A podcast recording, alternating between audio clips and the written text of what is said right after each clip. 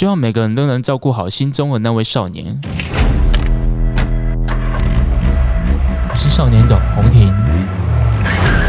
当你已经把最坏的已经想好了，那你在怕什么？哦，那你几岁创业的？我二十三岁，很厉害啊！我觉得，可是你看我二十三岁还在梦想，还傻乎乎的。老董跟少年董之间，到底是利益重要还是意义重要？哎呦，今天非常开心，邀请到宝琛师傅来到我们的 Podcast。我是少年董洪庭，呃，来邀请我们师傅，师傅好，Hello，洪庭好，好，各位听众朋友大家好。师傅今天为什么会想要接受我们这个 Podcast？没有，没有，没有办法被你逼的啊。是我，我们有恶势力，是不是？对不起，对不起，这是个恶势力，真的有点有点大了。但今天其实主要原因是因为，呃，师傅在经营这一块啊，还有做面包职人这一块啊，其实对。少年懂的我都有蛮多的启发啦。那呃，我当然也看过早期师傅的那个电影，我不知道现在年轻人有没有听过看过这样子。但是对我来说，在当时师傅得了世界冠军以后，再加上那个电影哦，我觉得给我很大的冲击啊。尤其是在二零零七、二零零八，是我刚创业的时候，我也会想说，哎，那如果我创业的时候，是不是应该也要回馈到回乡这样子？所以我们今天才邀请到说，师傅你怎么去把面包经营的非常好，或者是你怎么从一个面包的职人转换成开店的职人，好好的把你的吴宝春师傅烹调做做成一个呃世界第一，那那也是有什么秘密的地方？这个我想要先请教师傅的第一点，师傅的经营之道到底是什么？其实这一块，我我坦白讲啊，其实我要创业的时候，其实我对经营这件经营这两个字，我完全没有概念，嗯，我甚至连财务报表看不懂。哦，我甚至什么叫品牌我也不知道，真的这个是没有变，因为在我创业之前，其实在我的世界里面只有做面包，只有做面包，对，只有做面包这件事情而已。就跟电影演的那个一样，就是对，就是我我就是专注在面包里面。那为什么会再踏入到自己开店？就是因为我那时候是会开店，是因为啊，我曾经有一个梦想啊，就是啊，我曾经看过很多名人传记。然后看过，看过有一本书对我影响蛮大的，也给我很大的启发，就是奇美博物馆的创办人许文龙先生有一本书叫《观念》。嗯。然后我看完他的书的时候，我那时候就很懵懂。那时候我的我还是我还是一个面包二二手学徒，嗯，然后我就有梦想说，哇，有一天我希望我可以跟他一样成为一个企业家，就是赚很多钱就对了。不是这样，就是除了这个以外，还可以做很多事情。因为他其中有一点，他呃触动到了我。他曾经说他在小学三年级、四年级的时候去啊台南的有一一个啊免费的博物馆，嗯。然后那个免免费博物馆呢，就是他看完他很开心，然后他就告诉自己，就是说，如果说有一天呢，他有能力呢，他要盖一间博物馆。所以师傅以后也要盖一间博物馆也不是博物馆，就是说，你看他为了他的一个梦想，然后努力了一辈子，最后他实现了。我觉得这件事情是很酷的事情。嗯，对。但是你看到从一个小学，而且还家里很。很穷苦的小孩，他为什么敢做这个梦？对，而且他是实现他。所以我在问我自己啊，那时候我就问我自己，那时候我二十岁，我家也很穷，然后我就问我自己，徐文先生可以，那我可以吗？那我相信他可以，我也可以啊。对，所以您就那时候就许下了这个梦想，对，所以就一直朝这个目标在走。对，那当然，我我知道要朝向这个目标，不是说啊，我马上。哦，就是说要怎么样就怎么样，不是，而是我我一个很认知的东西，就是说我要怎么样很扎实的把这些事情呢，就是呃，就是有步调性的扎实的一步一脚印的把它啊走向那个位置。哦，那我一开始思考就是说，如果说我要成为这样，但是我先至少我先把面包做好吃吧。哦，当然当然，对不对？我先把面包做好吃，累积自己的能力，然后一步一步的再往前这样子。这是当时我的概念呐，所以当时呢，当我我这样子的时候，我就就是怎么样的去要做出好吃的面。那当时的那个社会，台湾会去做面包，大部分都是因为呃不爱念书，家里穷的才会去做面包。是这样子吗？以前都这样子啊。哦，是。对对，以前都是都是这样子，比较比较多啦。那应该这么说好了，师傅，那你从一个农家子弟到做面包这一块啊，你为什么会想要去转型？你刚刚你说的是呃，你说你因为家里穷嘛？对。对，那那你你去学做面包的时候，你刚才有说心中有一个梦想要就是要开店嘛？对。可是，那你有发现什么样子的不一样的地方？你刚才有说，呃，一直做面包啊，那你刚才说做面包到底有什么不一样，你才可以？突破啊！OK OK，对其我觉得这这样重点。当我退伍之后啊，其实那时候我在工作，其实我工作的时候，我不是把自己当做是一个员工，那你把自己当做什么？我把自己当老板。哎呦，因为那时候我的想法就是说我我要练习当老板啊，嗯，就就好像以前是说呃要成功要学习成功人的的态度嘛。哦，是，所以我都我我以前都会就是我都会观察老板。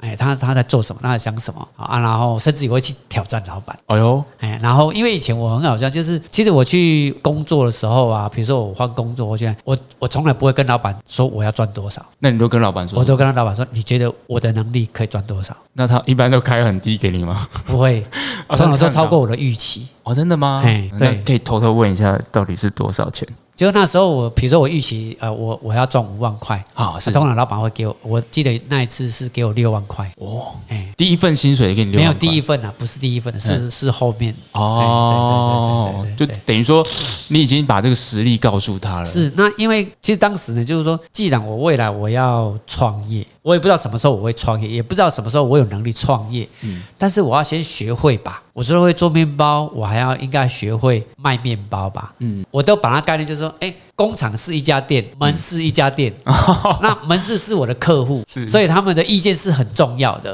所以那我是这个工厂的老板。那我应该注意什么？那我怎么样帮老板赚钱？哦，那这样师傅你真的蛮细腻的呢。没有，因为我觉得我要我要练习，因为我要学习嘛。嗯，所以我我觉得说我的思维我怎么会这样做，就是因为我看到很很多师傅出去创业啊不会成功，是因为我发现他们都有一个一个毛病，就是说在工作的时候，我常常会听到有师傅都会去。说我看老板给我多少钱，我就做多少工作。哦，会会，确实我们也会遇到这件事情。没错，那我也常会听到，就是说老板呢说，我看师傅呢做多少工作，我就给多少钱。哦，是。但是我觉得我不喜欢等待。嗯，哎，我觉得你看哦，就是老板也在等待，师傅也在等待，然后等到最后什么？没有，最后这两个就向下沉沦了。哦，所以这是秘密就对了。对，那我觉得说，我觉得说，我们应该成为，不管是老板或是银行，我们都要成为愿意先给予的人。哦，愿意付出，对，愿意付出的人。但是我们先不求什么回报什么，但是我觉得我们就是当那一个先愿意给的人。对，不论我当师傅的时候也是一样，当把我现在当老板也是一样，我就我愿意成为先给的人。那师傅，你会觉得做老板跟呃做师傅的差别？刚刚有说到一些细腻度这这之间嘛？那你得了世界冠军之后。你才会回过头来当老板嘛，对吧？我应该没记错嘛。那真正当老板以后，跟当师傅以后，你真正有体会到有什么样的不一样吗？其实一定是不一样啊！以前当师傅就是只要把面包做好吃，然后生意好就好了。对，那当老板之后，他思考的层面不一样啊。他不是只有说生意好不好，还有这家公司未来的永续发展。嗯，其实这些又又不一样的一个层面啊。哦，那那你觉得最大的挑战在哪里？最大的挑战就是呃，我觉得是做重大决策吧。有什么重大决策？比如说，好，我们现在到这个阶段，应该要不要再投入啊？要不要盖工厂？嗯，这个工厂投入可能是花很多钱。嗯，而这个钱可能必须跟银行借，而借的我有能力还吗？哦，就是在风险管控这一块。对对，那当然这些东西都是之前就读研毕业的时候，其实都有学到啦。嗯嗯，包含如何去，比如财务的部分啊，包含如何控掌控现金流，包含这次疫情也是一样啊。因为疫情，那我们如何掌握现金流，让公司可以正常的运作，这样子。我这样子听师傅讲，好像你一直都在学习耶。我觉得人每一个阶段都有不同的阶段的。需要，唯有学习才能够去符合那个需要。就对我们来说，像我们这种年轻一辈的，我也很年轻。师师傅今年几岁？你可以透露一下。今年我今年一九七零。师傅这样骗人，这样好吗？我这个是少年白，呃，这样听众可能看不到，我等下可以截图给大家看一下。好，那我们再问一下师傅，那清泽对你的定义，或者是我我我们少年懂红艇啊，你会有什么想法，或者给我们一些鼓励啊，或者是希望我们可以怎么做，去让整个整个企业或整个社会会好一点？因为其实我坦白说，我创业这十五年来也……那你几岁创业的？我二十三岁啊，厉害啊！我觉得，可是我二十三岁还在梦想。还傻乎乎的，哪有你已你看经是真的没有二三十岁呢，我二三岁呢，二三岁的哦我啊你看我还在看书，然后还在实现，还在正在准备我的梦想，但是你已经开始走向那个，所以我觉得你很厉害啊！我觉得那么年轻就创业，我觉得很不可思议啊！可是我们那时候跌跌撞撞，我们那时候谁没有跌跌撞撞？我们那么年纪那么大了，创业也是跌跌撞撞、有吗？有吗？听众不知道啊。那有有有那你讲有几句跌倒的事情，让我们听听看。我想要听听看，我想听听看，到底 因为对我们来说，我们经验值也许没有像师傅那么多啦。因为像我，我可能经历过三次我自己公司面临到的财务危机，这是我自己也体验到，包括像这几年疫情啊。都都还是会有这这这方面的想法，但如果撇开财务危机不讲，像在人才培育上啊，我自己也会觉得说，哎，师傅到底用什么方法？人才培育上也是我们在公司的努力上，因为其实我们开清者嘛，在台东，就是为了想要回馈到社会，再多用一些在地的人才啊。可是我们常常在培育上也会蛮多瓶颈的，可能培育个两三年、三四年，他就选择说，哦，我要自己出去，可能都跟师傅讲的一样，我要去创业，真的很讨厌。哎 所以，所以我想要知道，那师傅其实一样啊，其实我们一样，其实我们都一样面对到的问题一样。比如说，我也我们也栽培了很多师傅，那当然师傅也都出去创业。所以我才说，在人才培育上啊，那那师傅为什么会有这种大爱啊？去应该是这样讲，就是说，第一个啦，哦，即使在我的内心里面，我希望台湾未来可以成为一个烘焙之都。烘焙之都，哇，我们师傅的梦那么大啊！对，其实我我不知道为什么，我就是喜欢做梦，所以我就就梦就比较大一点。就是就是那因为也因为这样子，其实我觉得传承就很重要啦。嗯对，那当然我们我的想法就是，其实不论是营运人员也好，其实像比如说我们的师傅也好，或营运同仁也好，他们出去，假设我都听到，哎，他们发展的很好，他们的薪水都领的也特别高，嗯我都很为他们开心，因为其实我的内心里面都是想说，如果说他们来到这里，那我可以培养他们，然后让他们未来可以具有这边这些能力之后，可以去实现他未来的梦想。我觉得这些东西是我我内心里面是是不会去想什么的。那当然就是我觉得当然就是像你讲的，我们培养那么久的人才，然后出去之后会觉得很可惜啊什么。嗯，但是我反而是我们要放宽心胸，然后祝福他们，然后让他们可以更好，这抱样子。抱歉，我做不到，没有啦。但是师傅讲的这件事情，是我确实这几年一直在做心境上的转换的。对，包括我在骑脚踏车嘛，因为我现师傅好像也在骑，脚踏车嘛。对还有现在在游泳，哦，现在哦师傅现在学游泳啊。对，学游泳哇，那但会换气。哎哎，坦白说，游泳真的蛮难的，我不会游泳，所以所以我觉得师傅学会游泳还蛮厉害的。对啊，那我在骑脚踏车的时候，我常常会对自己对话啦。我相信师傅应该啊也会吧。会啊，会啊。对，有些人会觉得我们是疯子，因为我们在自言自语这样子。可是我相信那种心境上的转换呐，会对我们是一种有时候是一种帮助跟鼓励啦。是，所以我才想想说，在产销人发财这一块啊，那师傅会想要给我什么样的建议啊？嗯，我我觉得最大的重点就是心境转换而已啦。哦，哎，因为有一些东西是你自己没有办法去没有办法去改变的，没有办法改变是你自因为每一个人都是各呃自主的嘛。哦。那他我明白了，他对，那我们没有办法去左右或是怎么样，对，就好像为什么我们要创业？为什么你要创业？我想要赚钱啊。对啊，一样嘛。其实每一个人想法都是一样嘛。对啊，对对对，所以说我我觉得这些东西我们必须自己要认清，而只是说我们在经营公司层面上，我们该怎么去思考。嗯，对，那当然我的想法就是说，当然我除了开放让我们的呃重要主管入股以外，那在疫情期间我也也做了一个决定，嗯，就是未来公司获利的三十趴，就是会跟所有同仁分享。哎呦，对，因为因为我觉得未来的经营，我的概念啊，嗯我觉得是要把员工当股东啊。啊，当然要了，哎因为其实像我们公司也都会照顾员工嘛，对对，对就带他们员工旅游啊，像很好啊，对哎拜访你们嘛对对对。所以说我们去让他们多增广见闻啊，这是我们蛮深刻的体会啦。是，嗯，对。可是那你会对未来的创业者，或者是想要创业的人，有什么样的鼓励？因为蛮多像我们蛮多公司，我们公司啊，我们公司有蛮多呃师傅也是自己出去开，那开一开后面他们的有些好，但是有些也不好，对他们也会回过头来请教我们。但是有时候我真的也说不出来那个所以然，说我们应该要怎么去鼓励他们，给他们一些建议。当然，我们也给他们一些资源嘛，比如说可以去银行贷款啊，或者是做哪些事情啊，可以去做行销啊。可是我我会回过头来想说，再请教更上一层的，像师傅这种呃老董事长的观念。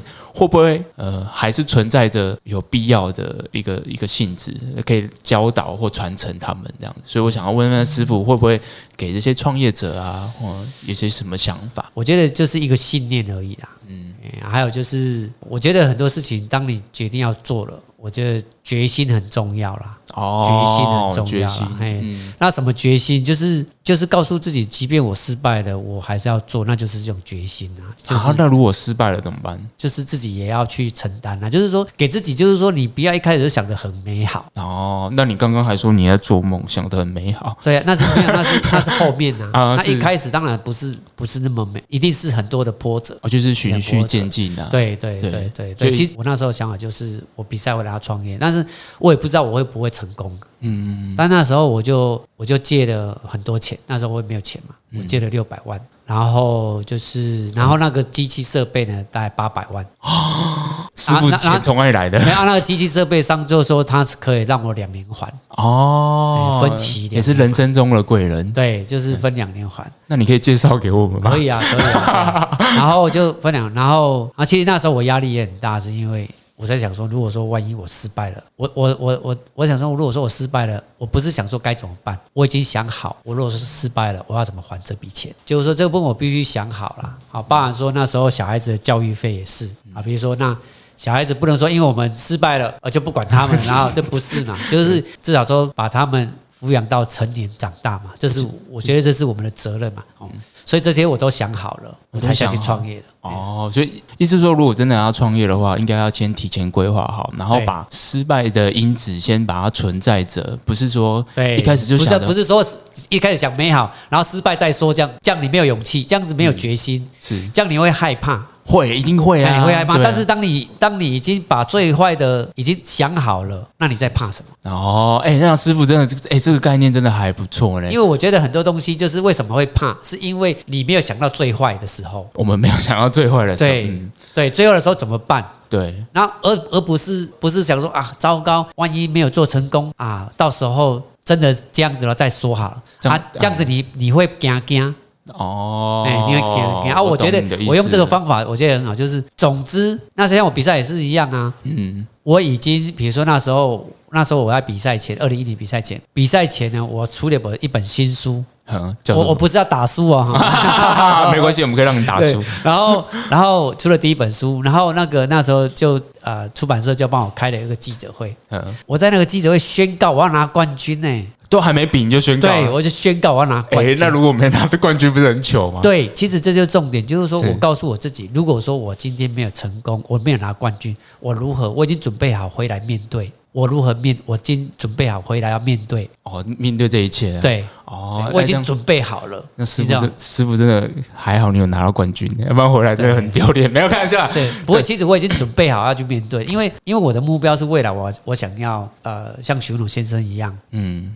要要去做这件事情。那如你看，如果说成为一个企业家，你如果说不敢面对，你没有勇气去面对这一切的话，你怎么去做？这倒是真的。但是，但是后来我我也坦白讲啊，其实啊，其实这十年来，嗯，我觉得对企业家对我来说已经好像不是最重要的。那最重要的是什么？我觉得现在最重要的是职人精神。职人精神。我觉得说我现在很烦很重要的是，我要我我现在回我就是把把总经理交给邱总，那我现在回归到。技术的角色，我现在反而我要把我最喜欢的，然后曾经带领我去实现我的梦想的啊面包师傅的角色，再把它找回来。哦，其实以前我是一个很自卑的人。会吗？看起来不像啊。会很会。其实以前我不敢跟人家面对面这样，可是我看你在上镜头啊，对，跟开记者会的时候，都都还蛮厉害的呢。没有那个那个是慢慢慢慢去练习而来的。那其实以前我的我是很自卑的，哦，那你是是为了什么？为为什么才又开启了这一块应？该是说在面包的熏陶之下，对，是他那那我觉得他让我找到了自信，也让我学会了相信自己。怎么说呢？因为以前我们做面包是土法炼钢嘛，哦呃，以前他不是都有一个技术或者是配方表吗？以前但是都还是土法炼钢啊。什么怎么怎么土法炼钢？比如说嗯以前啊，搅拌啊，我们没有在看温度的，没有什么，没有温度计，没有温湿度吗？哎，没有没有没有，哎，就是用搅拌的，就靠手感吗靠？手感，对。真的假的啦？真的啦，真的真的，当然，然后有时候很好玩，就是有时候，比如说我们面团，我们都凭感觉，哎，今天温度怎么样？然后有时候我在搅拌，搅拌好了，然后我的师傅呢，他刚才去摸冰块啊，是啊，然后就去摸我的面团，怎么那么烫？嗯然后就单一尾，单一尾知道吗？就是从头打下去，就说 为什么搅拌的这么烫这样子？哦，那其实是因为老师就是师傅的手刚才摸了冰块，然后去摸面团，一定会比较。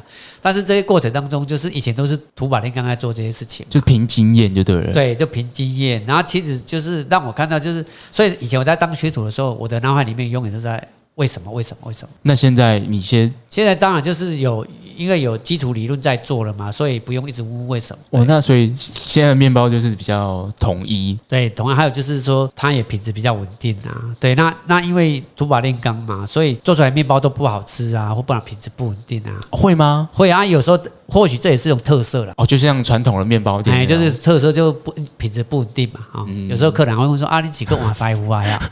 啊，到底有没有换？没有，不是、啊，就是就是因为品，因为你土法炼钢嘛，品质不稳定嘛。嗯，哎，对，所以说好像面包永远都做不出好吃的面包嘛，所以那个面包做出来就是没有招到时间，就是吃起来像菜鬼堡。他让我找到自信的地方，是因为我土法炼钢是做面包，然后我还去日本吃到好吃的面包，然后让我我让那种体会，就是说原来面包呢可以呢，原来世界上有这么好吃的面包。就是就是电影说活的面包，哎，对对对对，那是真的吗？那是真的啊，那是真的啊，就啊是那个师傅是台湾的还是日本的？日本师傅啊，就是就是教我的是日本师傅，因为我我看电影是台湾的啊，师傅嘛，是是是那个是，那后后来我开始去啊、想要去追求这种极致的那个面包，然后一直到我参加比赛，跟日本师傅学习，然后参加比赛啊、我有一天呢，我们在试吃我们的那个比赛面包的时候，然后我吃到那个面包，就是跟我在日本吃的味道是一样，就是咬下去的时候很脆，然后里面很软，然后越嚼越香。当我把面包吞进去之后啊，还会回甘，所以那时候我就觉得哇，原来我也可以。就是说这个技术呢，就是说过去可能我们在针对面包的部分，可能只有日本师傅会做出这么好吃的面包，但是我没有想到，原来我也可以。就是台湾人也做了对，，其实就是就是这样子，让我们在面包领域，让我慢慢增加了我的我我的信心，因为从面包过程当中，它增加了我的自信，所以说我是很热爱这个面包的。嗯，所以它因为它改变了我，所以呢，我我觉得面包也说可以说是我的生命吧。所以我我还跟自己说，我下半辈子我要做面包。哦，所以你现在才又返璞归真在做面包，原因就在这里。对对，因为我觉得经营已经到一个阶段，那我也大概一个雏形。那的确，我们必须要交给团队啊，邱总啊，还有协理啊，啊，美运协理啊，那当然我们一还有那个生产的那个 I O 行政主厨啊，就是团队去处，然后我回归到技术的角色，然后我就觉得哇，很开心呐、啊，嗯，变得很开心。我现在对从我面前的保证师傅看得出来，嗯，红光满面的，对对真的蛮开心的。对对我记得以前看到师傅的时候，就有点愁容，有点不太开心，有时候不敢靠近。会吗？？真的会有会会会会，我就靠近说师傅的。哎，我们有见过面吗？有有有有，哎，师傅不要这样挖洞好不好？那那师傅，我想要问说，那创业的意义比较重要，还是创业的利益比较重要？其实两个都很重要，它是两个是平行。怎么样叫做平行的？因为所谓的，如果说你你今天公司没有赚钱，还有意义吗？哦，你公司就得啊，各位公意义，嗯意义是杀小，真 的是这样这样子吗？没有啦，那那就是师傅的概念，应该就是说，我们应该先想办法活下来。，对，就是我觉得很多事情你要先想到我要怎么活下来。其实包含疫情的时候，我也在思考这个问题，我要怎么先活下来。嗯，比如说有人跟我说啊，你这样这样这样做，那会损伤你的品牌，什么什么什么这样子啊，我就想说啊，我的瓦贝洛呀，啊，跟公品牌品牌有意义吗？哦，一样的意思嘛。其实我们要先自己先活下来，能够活下来，才能够去做更多有意义的事情。如果说我今天就活不下来了，做再做更多的有意义的事情，我我有办法做吗？哦，跟你的巴豆够够 没把你他给我讲没起量哦，对对对对。对，所以我觉得这些东西啊，它为什么说是平行？我我当然在我在经营的过程当中，当我有收益的，当然我我对社会的回馈，我对这一片土地的意义，当然我是可以同步的，而且是很开心的，因为它是正面的。懂吗？如果说我今天只是在做恶，但是你没有钱，你也没有办法去做对社会有意义。虽然说钱不是万能的，但是很多事情它还是需要花钱啊，的确是对不对？对啊，所以我们不要在意意义是什么，我们应该先先想办法活下来啊。因为像蛮多年轻人，他们在问我们创业的时候，他们都会有蛮多自己的梦想。刚刚像你刚才讲的，呃，梦想啊，梦想很好啊，但是梦梦想它不是说马上就是这么做，它是要你逐步踏实的先去实现你现有的实力跟能力之后，才有能力去踏上那个梦想的位置。哦，比如说好，我举例好了，我要去参加比赛，我的梦想是拿冠军。如果说我每天在家睡觉，可以吗？好不行呢。对啊，对啊，是不是？我是不是要每天练习，想办法突破，然后想办法可以怎么样怎么样，然后一切的努力之后，才有可能去实现那个梦想。那个就是有意义的嘛。那我们现在每天骑脚踏车的意义是什么？保持健康，然后让公司永世永续经营。哦，对？对对啊。如果说你没有健康的身体，你怎么让公司永续？对，因为其实蛮多，呃，应该说我在分享的时候或者在演讲的时候，蛮多的创业者会问我说：“哎，我们到底为什么要运动？”或者是说我们的这些创业的意义到底是什么？这样，但我也也会像你讲的一样，我我觉得会先把公司想办法存下来，活下来。对，就像这三年疫情的时候，呃，我们公司是有把资金留好，就这三年如果我都可以空窗的话，是啊，我们可以存活下来的，是，而且我们还可以想办法回馈到整个。是，其其实其实像比如说疫情期间，然后像比如说我们公司，我们我们不裁员不减薪。我觉得这就很有意义啦。对啊，我们公司也是不裁员不减薪。对啊，其实我觉得有什么了不起？至少说我们 没有，至少说我们我们可以把把公司经营好，然后把我们现有的同仁照顾好，然后让他们没有无余。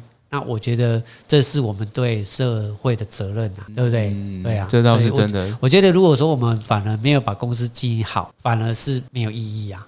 对，所以还是要回归到那个重点啊，因为意义跟利益之间呢，呃，先想办法把公司存活下来。而且它应该是我我的想法是，它是没有冲突，当然没有冲突啊，它是没有冲突，它是本身就是并行的，嗯，而且必须并行。当然，我们亲者也会觉得说，我们应该再把公司做得更好、更完善啊。像我刚才说的，我们应该呃多聘用一些台东人呢，啊，回馈到整个台东市、台东市、台东县的一些县民，嗯，这是我们那时候是一直在做的嘛，也是我们做亲者的。原因就我们亲者是呃爸爸的那一句话嘛，希望用台湾的青山物产去恩泽到全世界。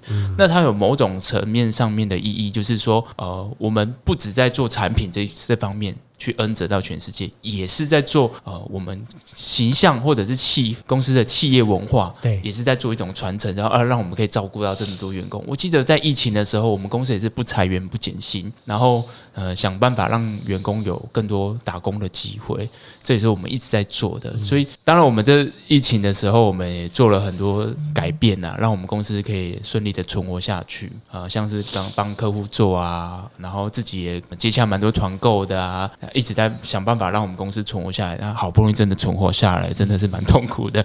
但是我相信师傅也是面临到，一样啊，一样，对啊，一样。所以应该回到那个重点是，其实大家都是为了想要先活下来吧？对啊，对啊，对，因为活下来才有呃更深的意义。我不知道师傅有没有玩过一款游戏叫《传 传说对决》？传说对决，我有。我有听过那个密室逃脱，就是一个一款手游啦。那我们在玩那个手游里面有一个角色，就是叫 Jungle，它是一个位置，它是一种 DOTA 游戏嘛。常常我我一开始在玩的时候，呃，当然懵懵懂懂嘛，玩游戏就好像我们在创业的时候一样。那玩到有一阵子之后，那技术越来越厉害了。然后有一天有一个很厉害的高手，他就传了讯息跟我说，他说他说我我很冲，但是在玩 Jungle 这个角色是是掌握全场的。就好像我们在做创业一样，我们是掌握全场的，我们不应该要把。我们的生命去奉献给给其他角色，我们应该是要掌握全场的大局观。我从那一刻才了解说，我们公司也应该这么做，所以才刚才在讲说，哎，老董跟少年董之间到底是利益重要还是意义重要？我觉得回到呃游戏的这个角度讲来看的话，还是会以利益为重要，因为江国的游那个游戏角色，他就是在存在着，我要想办法生存着，那生存着活下来，才有办法做更多的事情。这是我在那个游戏里面得到的一个启发，所以以后不要再说玩游戏不能得到启发了。我老婆应该可以让我玩一下游戏了吧？